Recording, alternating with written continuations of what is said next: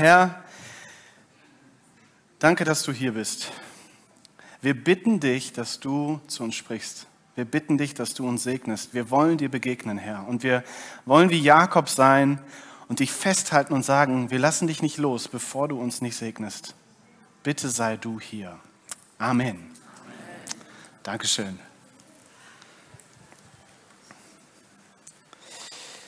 Ja, ich darf heute den Abschluss unserer Predigtserie über Gebet machen.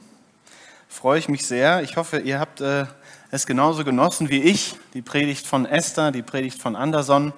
Heute kommt das Finale. Und bevor ich jetzt so richtig in die Predigt reinstarte, haben wir uns was Kleines überlegt. Und zwar für jeden, der gerne Englisch spricht oder der gerne Portugiesisch spricht und das vielleicht besser tut als Deutsch, der kann einfach den QR-Code auf dem Stuhl vor sich scannen und wird dort mein Predigtskript in Portugiesisch oder in Englisch finden. Dann könnt ihr da einfach mitlesen und äh, wisst, von was gesprochen wird. Okay? Sehr schön. Vielleicht kennen einige von euch dieses Buch hier. Dieses Buch heißt Lahme tanzen unter der Kanzel Zeichen und Wunder in den Gottesdiensten von Hermann Zeiss. Wer kennt dieses Buch? Ja, schon einige. Hermann Zeiss, es ist nicht schlimm, wenn du das Buch nicht kennst. Hermann Zeiss ist der, der Gründer, wenn man so will, der Ekklesiakirchen. Also durch ihn sind die ganzen Ekklesiakirchen entstanden. Und dieses Buch äh, ist von Peter Schneider geschrieben, einem Pastor und Missionar, und der hat praktisch festgehalten, was alles geschehen ist durch den Dienst von Hermann Zeiss. Und ganz am Anfang von diesem Buch liest man von einem kleinen Jungen, der an schwerem Gelenkräumer und Herzstörungen leidet. Und dieser kleine Junge ist Peter Schneider. Und er geht zu, zu Hermann Zeiss in die Gottesdienste und Hermann Zeiss legt ihm die Hände auf und betet für ihn. Und am nächsten Morgen ist Peter Schneider geheilt und gesund. Alle hatten ihn aufgegeben, aber nun war er gesund. Und ich liebe es, wenn man solche Geschichten hört. Ich kann dir nur empfehlen, dieses Buch mal zu lesen. Aber es gibt leider nicht nur solche Geschichten. Es gibt auch andere Geschichten. Und eine dieser Geschichten ist in den letzten Wochen passiert. Meine Tante Katharina, mit der bin ich ab und zu mal im Austausch. Ich habe sie sehr, sehr gerne. Sie hat mir erzählt von ihrem Bruder. Und ihr Bruder hat letztes Jahr eine Krebsdiagnose bekommen. Und viele, viele Menschen haben gebetet, haben gefastet, sind mit ihm unterwegs gewesen. Er ist äh, gerade 40 geworden, er ist Papa von zwei kleinen Mädchen. Und leider mussten wir vor einigen Wochen ja, die Nachricht bekommen, dass er gestorben ist, dass Gott ihn nicht geheilt hat, dass er nicht so eine Geschichte erlebt hat wie Peter Schneider. Und ich finde, das ist so ein bisschen, die, die Amerikaner würden sagen, the elephant in the room. Der Elefant im Raum, das ist eine Tatsache, über die keiner gerne redet, dass wir nicht nur Heilung erleben, dass wir nicht nur Wunder erleben, dass Gott nicht immer so eingreift, wie wir das gerne hätten. Und wenn das nicht geschieht, wenn Gott nicht eingreift, wenn Gott nicht so reagiert, dann fühlt sich das an, als würde irgendwie eine Stille herrschen. Es fühlt sich an, als würde einfach Gott nicht handeln. Es passiert nichts. Und diese Stille, die dann eintritt, ist unheimlich schwer zu ertragen. Ja, meistens sind es Situationen, in denen es richtig dringend ist, in denen jemand furchtbare Schmerzen hat, in denen ja, Menschen vielleicht tödlich erkranken, Entscheidungen anstehen und Gott handeln muss. Diese Stille kann total erdrückend sein. Und oft werden wir kraftlos, wir werden müde, wir wissen nicht, können wir diesem Gott weiter vertrauen, können wir weiter glauben? Und dann beginnen wir diese Stille zu interpretieren. Wir beginnen damit zu interpretieren, warum funktioniert das jetzt nicht? Warum ist das jetzt so? Warum geht es mir so schlecht? Welchen Grund hat Gott dafür, das zuzulassen? Will er vielleicht mir was beibringen oder will er mich bestrafen und so weiter und so fort? Wir wollen verstehen, wir wollen begreifen, wir kommen nicht so gut damit zurecht, wenn wir nicht verstehen, warum alles so ist, wie es ist. Und dann fragt man sich auch oft, geht es jetzt nur mir so? Oder warum gerade ich? Warum gerade der Bruder meiner Tante? Warum gerade der und nicht der? Warum geht es mir so schlecht und dem nicht? Ich finde es beruhigend zu sehen, dass in der Bibel die wichtigsten Akteure genau solche Situationen auch erlebt haben.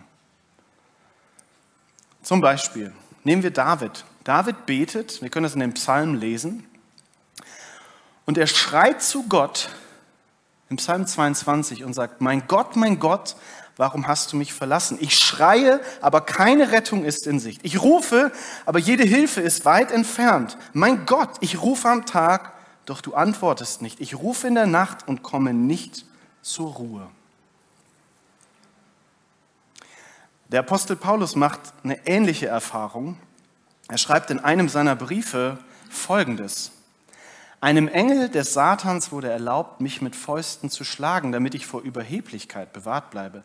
Dreimal habe ich deswegen zum Herrn gebetet und ihn angefleht, der Satansengel möge von mir ablassen. Doch der Herr hat zu mir gesagt, meine Gnade ist alles, was du brauchst, denn meine Kraft kommt gerade in der Schwachheit zur vollen Auswirkung. Das war nicht die Antwort, die Paulus sich erhofft hat in dem Moment. Mit Sicherheit nicht. Und selbst, selbst bei Jesus findest du solche Momente. Im Garten Gethsemane, in der Nacht, bevor er gefangen genommen wird und letzten Endes gekreuzigt wird, da betet er. Und es ist spannend, weil Jesus betet, der Sohn Gottes betet und er wird nicht erhört. Er betet, aber Vater, was so viel heißt wie Papa, alles ist dir möglich. Lass diesen bitteren Kelch, ja, das, was ihn erwartete, an mir vorübergehen, aber nicht wie ich will, sondern wie du willst. Jesus betet, lass diesen Kelch an mir vorübergehen. Der Kelch geht nicht an ihm vorüber. Das Gebet von Jesus wird nicht erhört. Es ist also keine Ausnahme, dass Gebete nicht erhört werden. Und ich finde es manchmal ein bisschen schwierig, wenn Menschen mir dann erzählen wollen, ja, du hast nicht richtig gebetet, hast nicht genug Glauben gehabt. Möchtest du Jesus auch sagen im Garten Gethsemane, er hat nicht richtig gebetet oder er hat nicht genug Glauben gehabt? Ich wäre da vorsichtig. Aber es beruhigt mich, das zu sehen, obwohl sich mir ja immer noch die Frage stellt, warum? Warum ist das so? Warum erlebe ich das? Warum lässt du das zu, Gott? Warum handelst du nicht? Du kannst es doch. Jesus betet, alles ist dir möglich. Aber er hat es trotzdem nicht getan. Er hat alle Macht und doch erleben wir Stille. Und ich denke mir, vielleicht wäre es sogar einfacher, diese Stille zu ertragen, wenn wir wüssten, Gott hat gar keine Macht. Oder? Aber er hat diese Macht und handelt doch manchmal nicht so, wie wir denken, dass es jetzt dran wäre. Leider ist Gott, denke ich mir, manchmal nicht der Gebetsautomat, wo du oben fünf Gebete reinschmeißt und unten das rausbekommst, was du brauchst, was du gerne hättest. Die Frage, die wir uns heute stellen, ist, wie können wir weiter glauben, wie können wir weiter vertrauen, wenn wir beten und nichts passiert? Und diese Thematik ist keine einfache. Diese Thematik lässt sich nicht mal ebenso an einem Sonntagmorgen wegerklären oder auflösen. Das nehme ich schon mal vorweg. Es ist eine sehr schwierige Frage und es ist keine einfache Antwort. Und es ist auch sehr individuell. Und deswegen lasst uns diese Frage in einer Haltung vor Gott bringen, die wirklich erfahren möchte, was, ja, was Sache ist, was dahinter steckt. Jesus spricht sehr, sehr viel über Gebet. Er spricht oft darüber. Seine Jünger fragen ihn auch ganz oft, wie geht das, wie machen wir das? Und an einer Stelle spricht er folgendermaßen über das Gebet. Er sagt, bittet, so wird euch gegeben, sucht, so werdet ihr finden, klopft an, so, werdet, äh, so wird euch aufgetan. Denn wer bittet, empfängt, wer sucht, der findet, wer anklopft, dem wird aufgetan bittet, sucht und klopft an. Das sind Worte, die man tatsächlich auch von Jesus schon oft zitiert hat. Ja? Und sie geben einem Hoffnung. Und ich glaube, es ist mehr als schöne Beispiele dafür, wie Gebet ja, bildlich dargestellt werden kann, sondern Jesus stellt hier den Weg des Gebets dar. Er stellt hier praktisch mehrere Etappen eines tiefen Gebetslebens dar. Denn meistens ist es ja so, Gebet beginnt mit einer Not. Gebet beginnt mit einem Bedürfnis. Gebet beginnt häufig mit Bitten.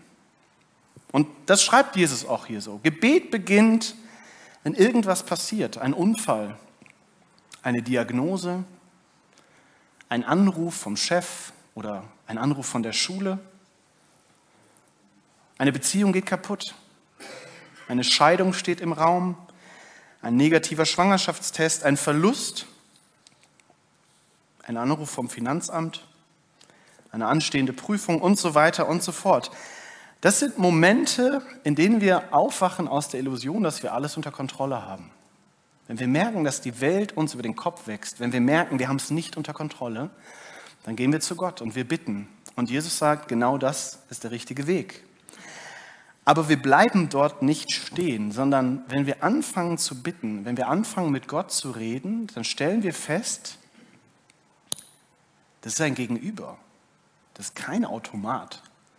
Man stellt fest, hier entwickelt sich ein Gespräch und man taucht ein in dieses Gespräch. Man macht sich auf die Suche danach und geht immer weiter auf Gott zu.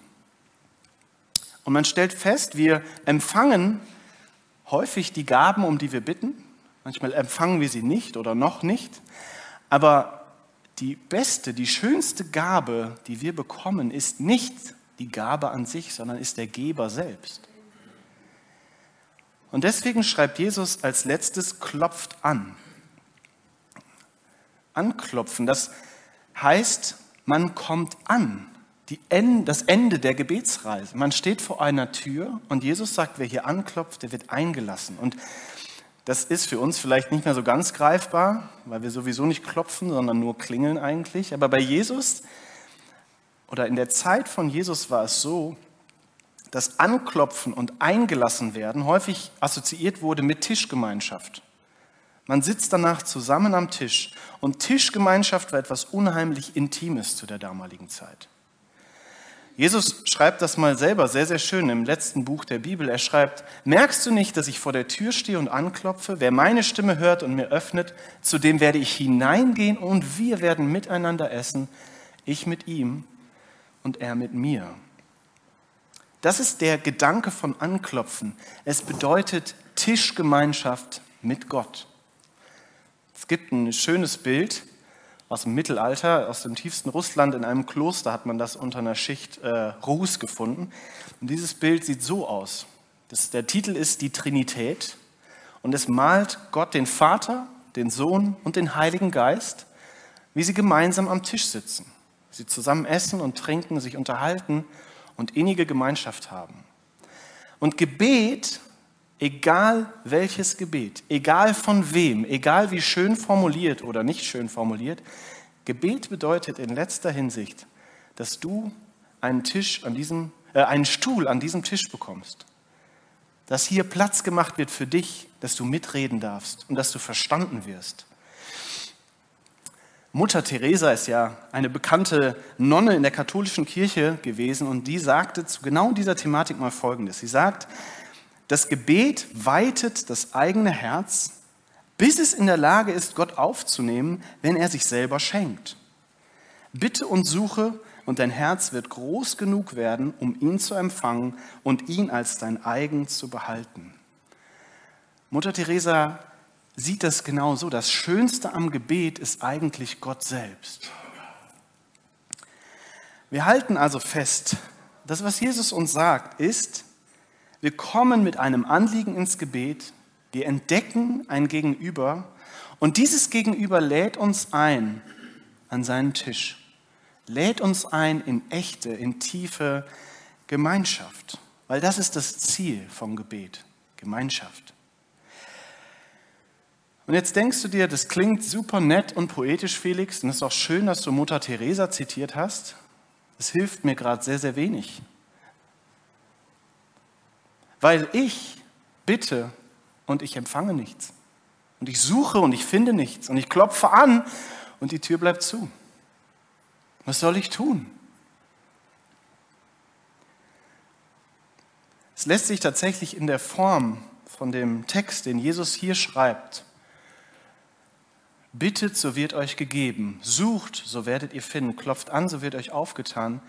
Es lässt sich hier mehr finden, als man denkt, denn dieser Text ist geschrieben in einer griechischen Verbform, die es im Deutschen so nicht gibt.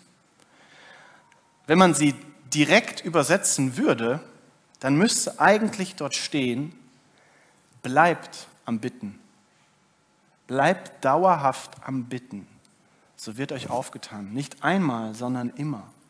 Bleibt am Suchen, so werdet ihr finden. Und klopft stetig an, so wird euch aufgetan. Jesu Antwort für diejenigen, die sich fragen, ob Gott überhaupt eingreifen wird irgendwann, ist, bete beständig weiter. Bitte weiter. Und ganz ehrlich, das ist eine super unbefriedigende Antwort, oder? Also mir geht es auf jeden Fall so. Und je nachdem, was du in deinem Leben erlebt hast, wie du das Beten, das Hoffen, das Warten erlebt hast, ist es für dich vielleicht sogar eine unverschämte Antwort eine angreifende Antwort, eine total gefühlslose Antwort. Jesus wusste, dass diese Pille keineswegs leicht zu schlucken ist. Und deswegen hat er seinen Jüngern eine Geschichte erzählt, wo es genau um diese Thematik geht. Und diese Geschichte, die kennen wir unter dem Namen das Gleichnis von der Witwe und vom Richter. Und das ist jetzt keine theologische Abhandlung, das ist wirklich eine Geschichte, wie sie im echten Leben geschehen könnte. Und ich lese sie uns jetzt gleich mal vor. Und ihr achtet mal drauf. Direkt im ersten Satz macht Jesus klar, um was es hier geht.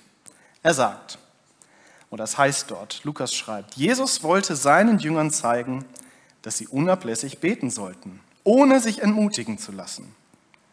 Deshalb erzählte er ihnen folgendes Gleichnis. In einer Stadt lebte ein Richter, der nicht nach Gott fragte und auf keinen Menschen Rücksicht nahm. In der gleichen Stadt lebte auch eine Witwe, Sie kam immer wieder zu dem Richter und bat ihn, verhilf mir in der Auseinandersetzung mit meinem Gegner zu meinem Recht. Lange Zeit wollte der Richter nicht darauf eingehen, doch dann sagte er sich, ich fürchte Gott zwar nicht und was die Menschen denken, ist mir eigentlich auch gleichgültig, aber diese Witwe wird mir so lästig, dass ich ihr zu ihrem Recht verhelfen will.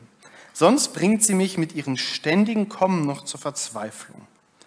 Der Herr fuhr fort, Habt ihr darauf geachtet, was dieser Richter sagt, dem es überhaupt nicht um Gerechtigkeit geht? Sollte da Gott nicht erst recht dafür sorgen, dass seine Auserwählten, die Tag und Nacht zu ihm rufen, zu ihrem Recht kommen? Und wird er sie etwa warten lassen? Ich sage euch, er wird dafür sorgen, dass sie schnell zu ihrem Recht kommen. Aber wird der Menschensohn, wenn er kommt, auf der Erde solch einen Glauben finden? In dieser Geschichte taucht diese Spannung auf. Die Witwe erfährt Unrecht, an dem sie selber nicht schuld ist. Jesus malt das hier richtig aus. Sie hat sogar einen Richter vor sich, dem eigentlich alles egal ist. Und sie kommt und kommt und kommt und kommt und bittet weiter und redet weiter auf ihn ein und lässt nicht locker. Es geht einfach nicht weg, nichts passiert. Und Jesus, das finde ich so gut, er gibt dir jetzt keine leichte Antwort. Er theologisiert diese Spannung, die da ist, jetzt auch nicht einfach weg. Nein, diese Witwe erfährt Unrecht, obwohl sie immer und immer und immer wieder kommt. Und Jesus vergleicht diesen Richter hier nicht mit Gott. Manche machen den Fehler und denken, ah, okay, Gott ist also wie dieser Richter. Nein, nein. Jesus sagt, wenn selbst so ein Richter so ein egozentrischer, schleimiger Typ, wenn selbst der dieser Witwe recht gibt, wie viel mehr wird Gott sich um euch kümmern?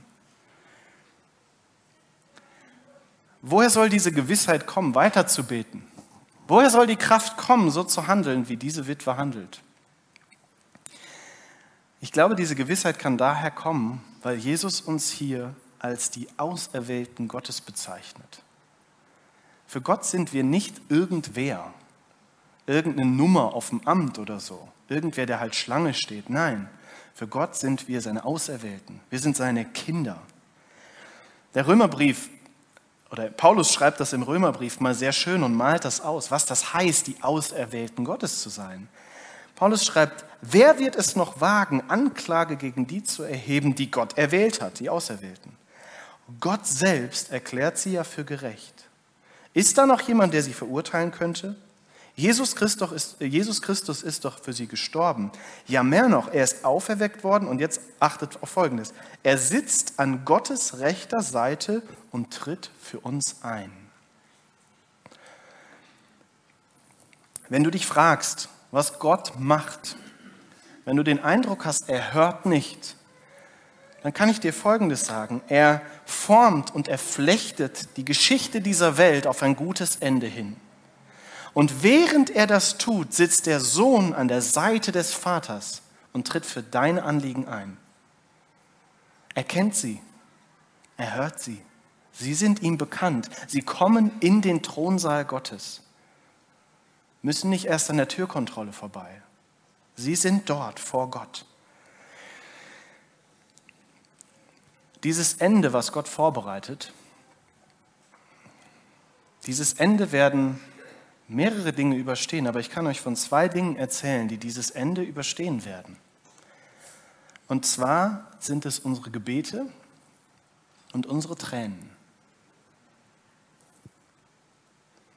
In der Offenbarung bekommen wir einen Blick in den Himmel, wie es dort aussieht. Und dort heißt es unter anderem, jeder von den Ältesten, die vor Gott stehen, hatte eine Harfe und außerdem goldene Schalen, die mit Weihrauch gefüllt waren. Das sind die Gebete der von Gott geheiligten Menschen. Das sind nicht die besten Gebete, das sind nicht die auserwählten Gebete, nein, es sind alle Gebete. Jedes Gebet, jedes Stoßgebet, jeder verzweifelte Schrei kommt vor Gott. Meine Mutter hat heute noch so Kritzeleien von mir als zweijähriger Junge. Und zwar nicht nur eins, sondern hunderttausend gefühlt. Ja? Ich kann mich an die auch nicht mehr erinnern. Aber meine Mutter hat sie alle aufgehoben, weil sie ihr unglaublich wertvoll sind. Und genau so sammelt Gott deine und meine Gebete, selbst die, an die wir uns nicht erinnern können, selbst die, die wir für unwichtig hielten. Gott hat sie alle noch.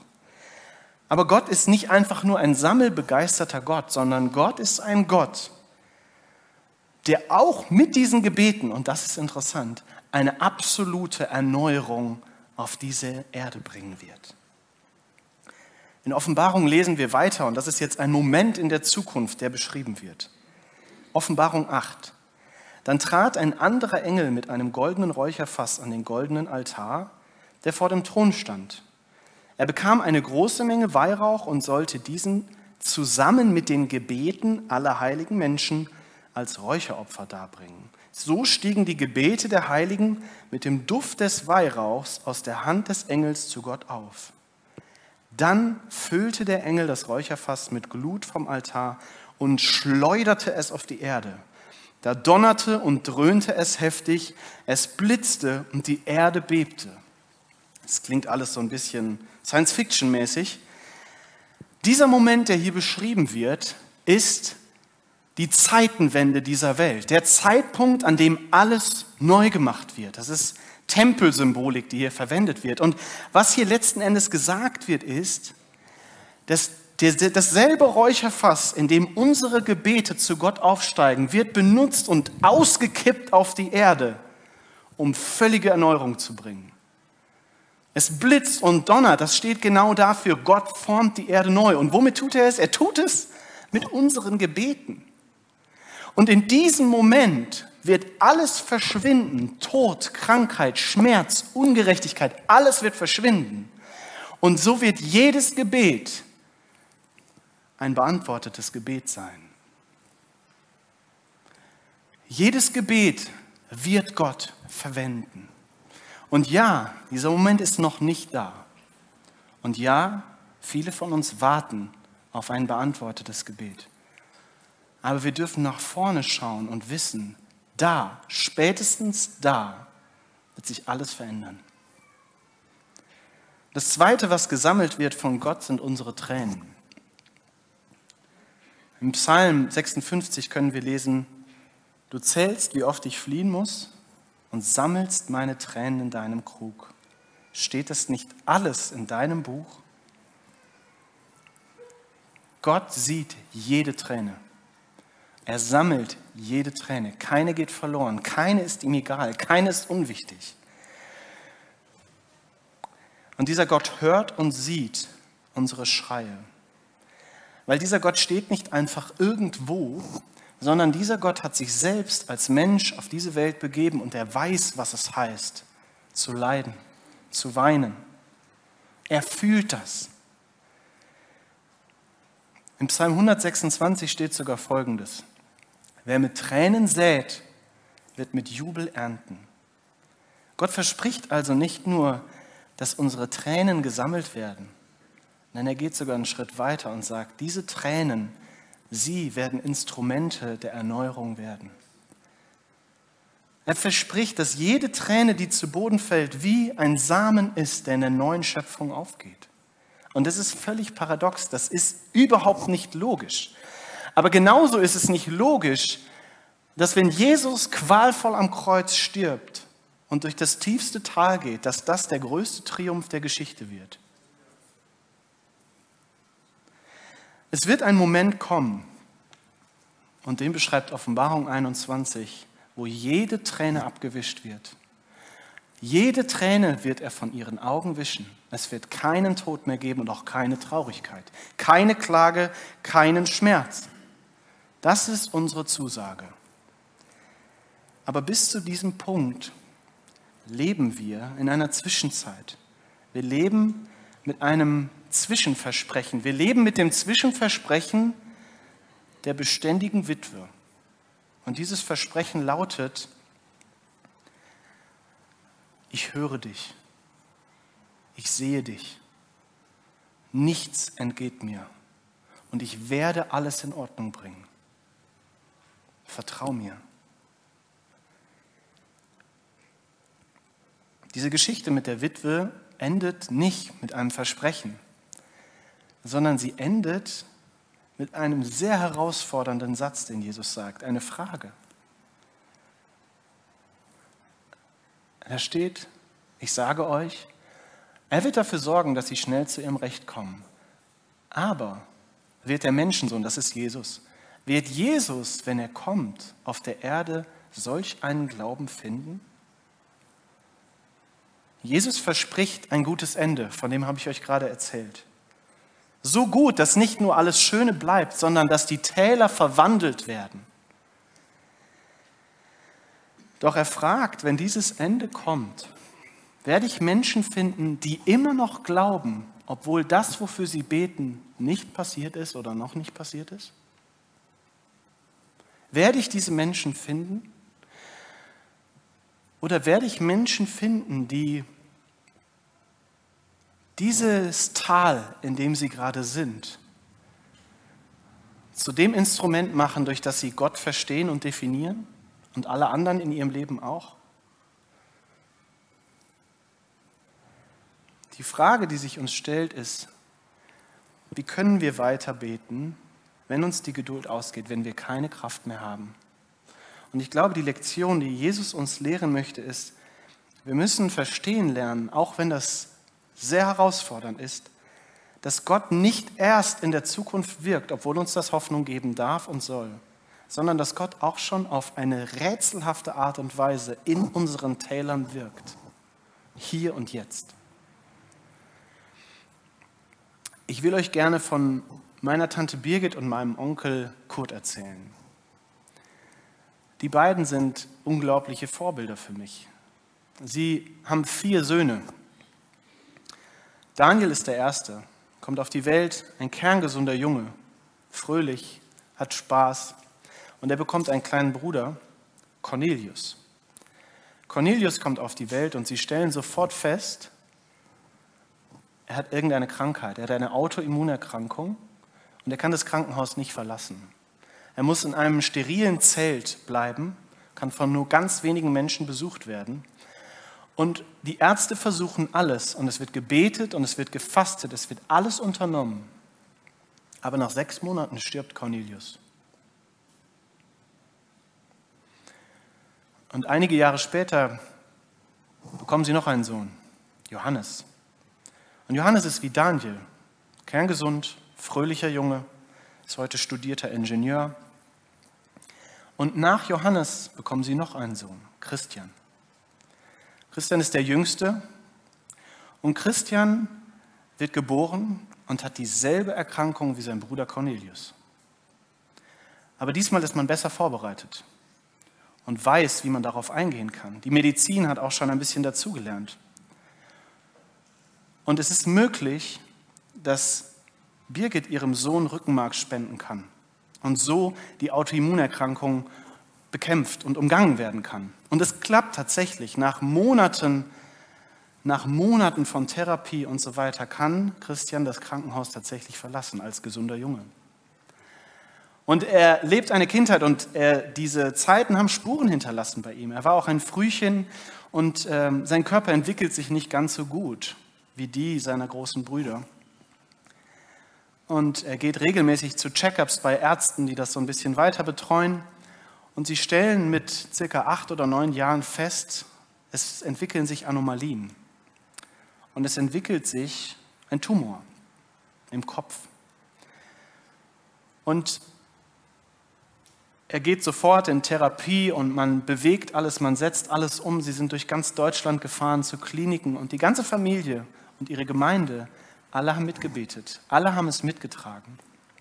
Und lange Jahre geht es richtig gut. Es verschwindet sogar dieser Tumor. Aber es kommt ein neuer Tumor, der ist größer, der wächst schneller. Und trotz aller Gebete ist Christian mit 15 Jahren gestorben.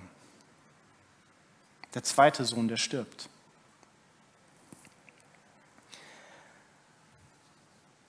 Auf seinem Grabstein, beziehungsweise nicht auf seinem Grabstein, in seiner Traueranzeige stand für 15 Jahre von Gott geliehen. Meine Tante Birgit und mein Onkel Kurt sind unglaubliche Vorbilder für mich. Sie haben unfassbare Zweifel, unfassbare Fragen, unfassbare Stille erlebt und sie glauben immer noch an Gott. Sie gehen immer noch mit demselben Gott. Die zwei Brüder gehen immer noch mit demselben Gott. Und jetzt frage ich euch, was ist das größere Wunder? Wenn die zwei Jungs nicht gestorben, sondern geheilt worden wären? Oder dass diese Familie immer noch an Gott festhält? Ich kann es euch nicht sagen. Diese Familie, mein Onkel und meine Tante, sie haben etwas erlebt, was Paulus beschreibt im Römerbrief. Und das ist, klingt so behämmert, wenn man es nicht selber erlebt hat. Er schreibt, auch Bedrängnisse erfüllen uns. Mit uns sind wieder diese Erwählten gemeint. Auch Bedrängnisse erfüllen uns mit Freude und Stolz. Denn wir wissen, dass wir durch Leiden Geduld lernen. Und wer Geduld gelernt hat, ist bewährt. Und das wiederum festigt die Hoffnung. Und in dieser Hoffnung werden wir nicht enttäuscht. Denn Gott hat uns mit dem Heiligen Geist, den er uns geschenkt hat, auch seine Liebe ins Herz gegossen. Es ist völlig paradox. Es ist nicht logisch. Aber Gott kann in den tiefsten Tälern Momente der Intimität und Begegnung mit ihm schaffen, die einem die Kraft geben, alles zu überstehen. Und nein, sie haben keine Antworten dafür, warum ihre zwei Söhne gestorben sind. Haben sie nicht. Und sie fragen sich sicherlich heute noch. Aber sie haben das Vertrauen gewählt. Sie hätten weglaufen können von diesem seltsamen Geheimnis, was sie nicht lüften können. Oder sie hätten sich dafür entscheiden können, dieses Geheimnis einfach zu umarmen. Und das haben sie getan. Sie haben sich dafür entschieden zu vertrauen. Nicht darauf, dass Gott damit irgendetwas tun wollte oder nicht tun wollte oder wie auch immer. Sie haben sich entschieden zu vertrauen, dass Gott gut ist, auch wenn sie es nicht verstehen. Und ich glaube, im Reich Gottes sind diese Menschen die stärksten. Diese Menschen sind die einflussreichsten. Diese Menschen sind ein umhergehendes Zeugnis für die Größe Gottes. C.S. Lewis schreibt darüber Folgendes, finde ich sehr treffend. Er schreibt, die Vorhaben des Teufels sind niemals in größerer Gefahr, als wenn ein Mensch, der nicht mehr den Wunsch, aber noch die Absicht hat, den Willen Gottes zu tun, auf ein Universum blickt, aus dem jede Spur von Gott verschwunden zu sein scheint und sich fragt, warum er verlassen wurde und immer noch gehorcht. Lade das Lobpreisteam schon mal ein, nach vorne zu kommen. Und zum Abschluss dieser Predigt möchte ich mit euch über Apostelgeschichte 12 sprechen. Vielleicht fallen manchen schon ein, um was es da geht. In Apostelgeschichte 12 passiert etwas, und zwar, die Gemeinde wird verfolgt und Petrus, der Apostel von Jesus, wird gefangen genommen. Und jetzt fängt die Gemeinde an zu beten, Herr, greif ein, tu etwas, bring Freiheit, befrei ihn. Sie machen eine Gebetsnacht und tatsächlich, es erscheint ein Engel in der Zelle von Petrus. Er schließt die Türen auf, er lässt die Wachen einschlafen, er nimmt Petrus die Ketten von seinen Füßen und Händen und er sagt, komm mit. Und er führt ihn aus diesem Kerker raus, die, die Zelle, die am besten bewacht wurde. Und er führt ihn auf die Straße und führt ihn wie mit einem Navigationssystem geführt bis zu der Tür von dem Haus, in dem das Gebetstreffen stattfindet, was gerade dafür betet, dass er befreit wird. Und er klopft an die Tür und die können es überhaupt nicht fassen. Er ist da. Sie haben gerade dafür gebetet und er ist da. Das ist, der, das ist die Headline von Apostelgeschichte 12. Das sind die Stories, die wir feiern. Und ich will auch, dass wir die feiern. Aber es gibt auch einen Untertitel. Es gibt auch einen Subtext. Es gibt eine Hintergrundgeschichte. Und dafür lasst uns die ersten Verse aus diesem Kapitel lesen, das diese Story einleitet. Um diese Zeit ging König Herodes gegen Mitglieder der Gemeinde vor und ließ sie misshandeln. Jakobus, den Bruder von Johannes, ließ er enthaupten als er merkte, dass das den Juden gefiel, ließ er auch Petrus festnehmen. Und dann folgt die Geschichte, die ich euch gerade erzählt habe. Petrus wird krass befreit. Petrus war im engsten Kreis von Jesus drin, gehörte zu den engsten drei Jüngern. Wisst ihr, wer auch noch dazu gehörte? Jakobus. Und wird Jakobus auch befreit? Nein. Wir lesen in einem Satz, Jakobus, den Bruder von Johannes, ließ er enthaupten. Warum? Gott kann doch scheinbar. Warum wird der eine so befreit und der andere stirbt? Die zwei saßen wahrscheinlich sogar in derselben Zelle. Und ich bin mir ziemlich sicher, die Gemeinde in Jerusalem hat für Jakobus genauso gebetet. Und es ist nichts passiert.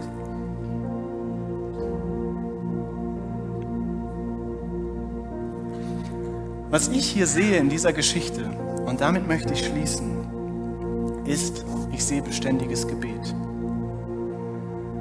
Wir bekommen nicht alle Antworten.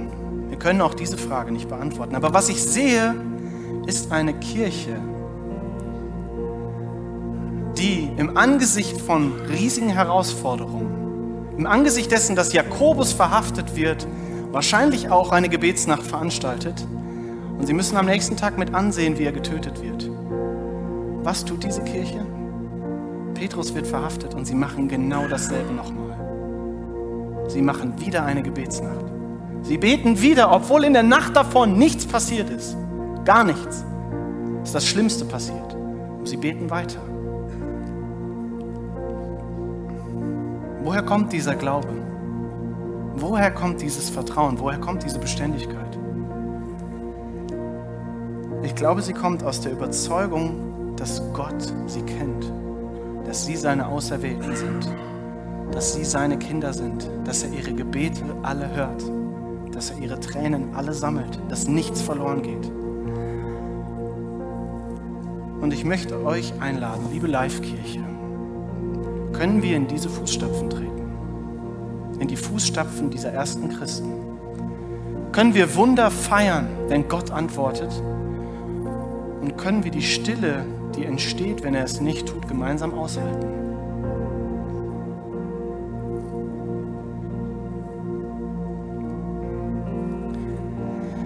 Ich lade euch ein, mit mir aufzustehen.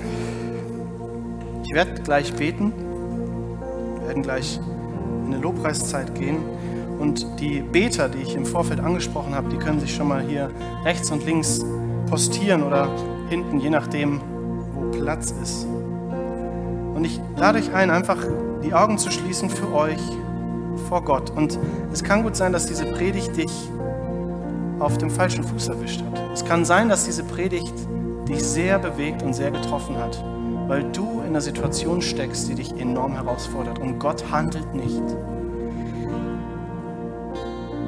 Ich will dich einladen, wenn du das möchtest, lass für dich beten. Lass dich segnen mit Mut, mit neuer Hoffnung, mit neuer Beständigkeit, mit Kraft, mit Perspektive. Sprich das Gebet, was du aufgehört hast zu beten, wieder.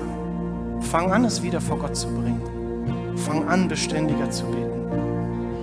Und wenn es da ein Gebet ist, was du schon so oft gebetet hast und nichts ist passiert, dann lade ich dich ein, bete es nochmal. Bete es nochmal. Herr, ich danke dir dafür, dass du diese Welt auf ein gutes Ende hinlenkst. Ich danke dir dafür, dass du jedes Wort hörst, was wir zu dir sagen. Dass all die Traurigkeit und die Verzweiflung und der Schmerz und das Unverständnis, was wir durchmachen, dass dir das nicht egal ist. Und auch wenn wir nicht verstehen, warum du manchmal anders handelst, Herr, wir erheben dich, wir preisen dich. Und ich bitte dich, dass du jetzt diesen Raum hier füllst und dass du jeder Person in diesem Raum begegnest, wie sie es gerade braucht. Herr, du weißt, welche Wunden da sind, welche Fragen da sind, welche tiefen Täler da sind. Ich bitte dich, begegne uns. Und ich bitte dich, erhöre unser Gebet und lass uns weiterbeten, Herr. Halleluja, wir ehren dich.